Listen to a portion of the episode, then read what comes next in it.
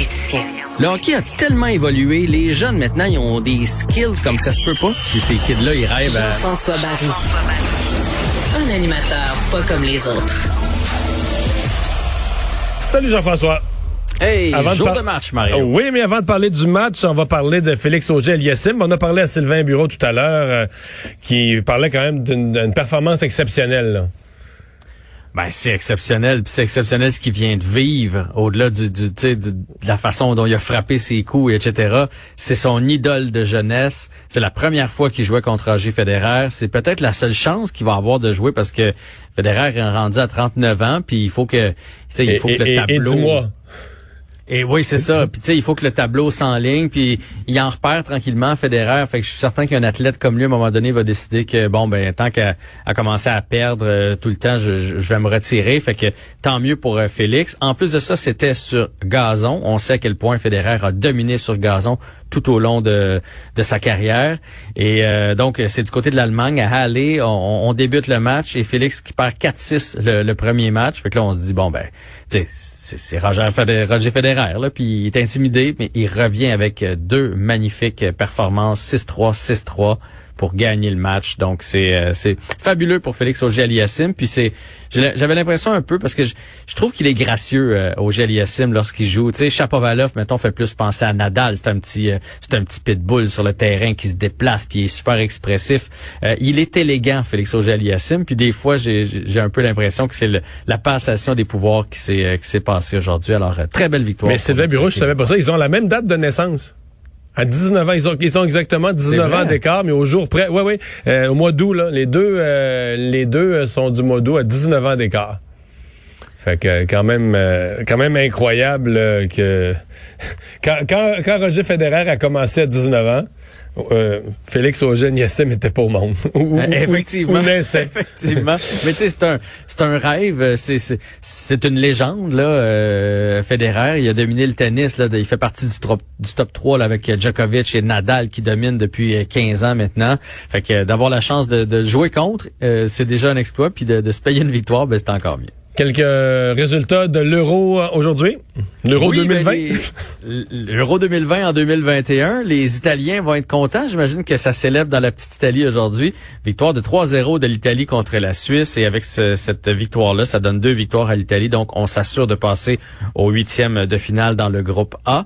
Ensuite de ça, toujours dans le groupe A, on avait un match entre le Pays de Galles et la Turquie. Victoire de 2 à 0 du euh, Pays de Galles. Donc, ça leur donne une fiche de une victoire et une nulle. Donc, les autres aussi se retrouvent en très, très bonne position pour accéder au prochain tour. Et dans le groupe B, il y avait un match aujourd'hui. C'est la Russie contre la Finlande. La Russie qui n'avait pas réussi à gagner le premier match, ben là, sont allés d'une victoire de 1 à 0. Bon, tu veux nous parler euh, des trois clés, euh, selon toi, pour euh, que le Canadien, euh, ce soir, euh, se, se- se repositionne dans la série? Mais j'ai essayé de, jouer à Dominique Duchamp, puis je me suis dit, parce qu'on en a parlé ensemble, ce que, ce que j'ai trouvé le plus déplorable après le premier match, c'est que je trouve pas de faille. Je me dis, tu sais, par où on les prend? Il y a aucun aspect que le Canadien a dominé. Dire, ah, ça, quand on fait ça, euh, les Golden Knights sont embouteillés ou on les a. Fait que, fait que là, on doit essayer d'autres choses. Fait que les trois clés pour moi, premièrement, c'est le premier but. Faudrait- faut vraiment que le Canadien aille chercher le premier but. On sait à quel point ça leur donne de la confiance. Ça va faire taire la foule aussi. Ça va semer le doute. Et dans ce temps-là, le Canadien joue mieux. Carey Price paraît plus gros. Alors, c'est le premier but. Ensuite de ça, j'ai mis Josh Anderson. Euh, Josh Anderson, là, il est 11 points, euh, 11 matchs de suite, 100 points. Euh, c'est un gars qu'on est allé chercher, qu'on disait Il y a, il y a un but ses 23, 24 derniers matchs, si on additionne série et, euh, et saison régulière. Là. Ouais. Ou bien il joue blessé, puis on n'est pas au courant, puis c'est ça qui lui- lui nuit, mais en même temps, tu gars, il a fait une poussée dans la première période euh, lors du dernier match. Il avait pas l'air d'un gars blessé là-dessus, là. Fait que, mais Anderson, on en a besoin, surtout dans une série euh, comme laquelle on est en train de jouer. C'est des gars physiques, des gros bonhommes. C'est pas facile de, de- de pénétrer dans l'enclave. S'il y en a un qui est capable de le faire, c'est lui. Est-ce que le problème vient de son trio ou il vient d'Anderson? Parce que, tu sais, il joue quand même avec Kotkaniemi qui a des hauts et des bas et Byron. Euh, tu Byron aussi est capable d'y aller de quelques poussées, mais c'est peut-être pas le meilleur complément. Parce que, est-ce qu'on pourrait tenter éventuellement de le déplacer de trio? Bon, on a besoin de la contribution de ce gars-là. C'est un gars qu'on est allé chercher, qu'on a payé à fort prix euh, pour les prochaines saisons, puis il doit nous donner du hockey. Et, et qui a fait partie des fait. succès du début de saison du Canadien en janvier-février. là. Oui, et il avait été une pièce maîtresse il y a deux ans lorsque les Blue Jackets ont éliminé le Lightning de Tampa Bay. Il, il- il était un des meilleurs joueurs de cette série-là. Là, il est encore là, il frappe, il donne des coups d'épaule, il provoque des choses avec sa, avec sa vitesse. Mais il marque à un moment donné, ben des points, des buts, des passes, mais fais quelque chose. À un moment donné, il faut que tu t'inscrives euh, au tableau. Et le troisième? Et le- Ben, le troisième point, je me suis dit, moi, ça serait le pourcentage dans la zone adverse. Euh, je pense pas que si les Golden Knights réussissent à s'installer, on va être capable de les contenir. Quand ils s'installent dans notre zone puis qu'ils tourbillonnent, on, à un moment donné, peut-être pas la première fois, peut-être pas la deuxième fois, mais à un moment donné, ils vont réussir à nous mêler, comme c'est arrivé lors du dernier match, puis on va se faire avoir. Donc, moi, ce que je ferais, j'essaierais de passer le moins de temps possible dans ma zone. Aussitôt qu'on a la, la rondelle, on chip ça sur la bande, on sort Sort. ça de la ligne bleue, euh, sort. On veut sort, on veut pas te voir là. Euh, faut que Carey aille intercepter les rondelles lorsqu'on les parce que le Vegas c'est ce qu'il fait. là. Il dompe dans le fond. Donc faut que Carey soit capable d'aller chercher le plus de rondelles possible puis ressortir. Faut pas là, tu sais souvent là on va voir ça là mettons Charrot la passe à Weber, Weber la repasse à Charrot le, le Derrière fameux le but, lentement. Là. Ouais.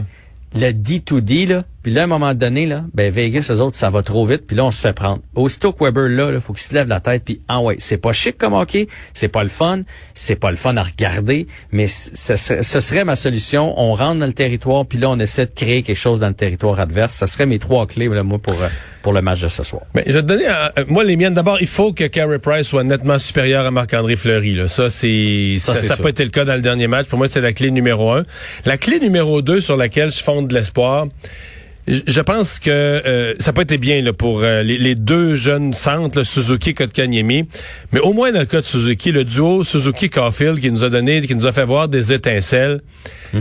Je pense que c'est des, c'est pas juste des bons joueurs de hockey. Je pense que c'est des joueurs vraiment intelligents.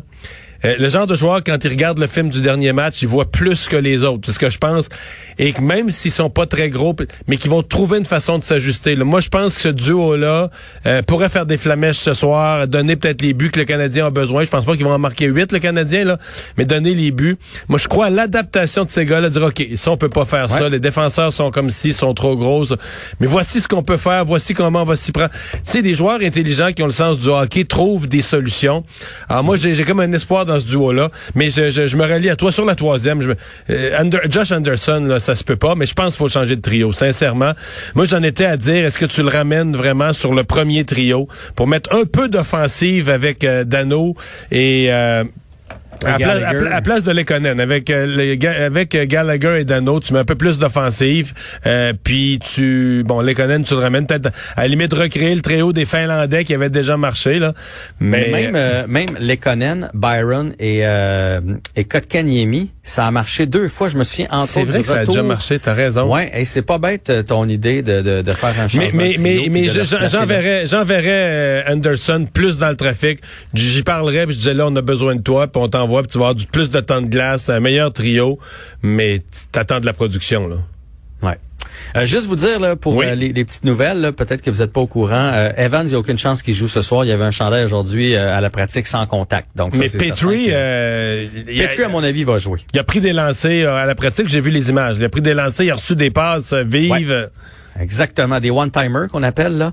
Euh, puis euh, on a beau dire là, que les duos défenseurs sont restés les mêmes. Moi, je pense que Dominique Ducharme garde ça dans sa dans sa carte. Puis il va être en. Tu sais, je dire, c'est le match probablement le plus important de la série. Là. Si le Canadien f- tire de l'arrière 0-2 et surtout qu'on joue comme on a joué au dernier match, ça pourrait être une série très très courte. Là. Fait qu'on a besoin de, de Jeff Petrie.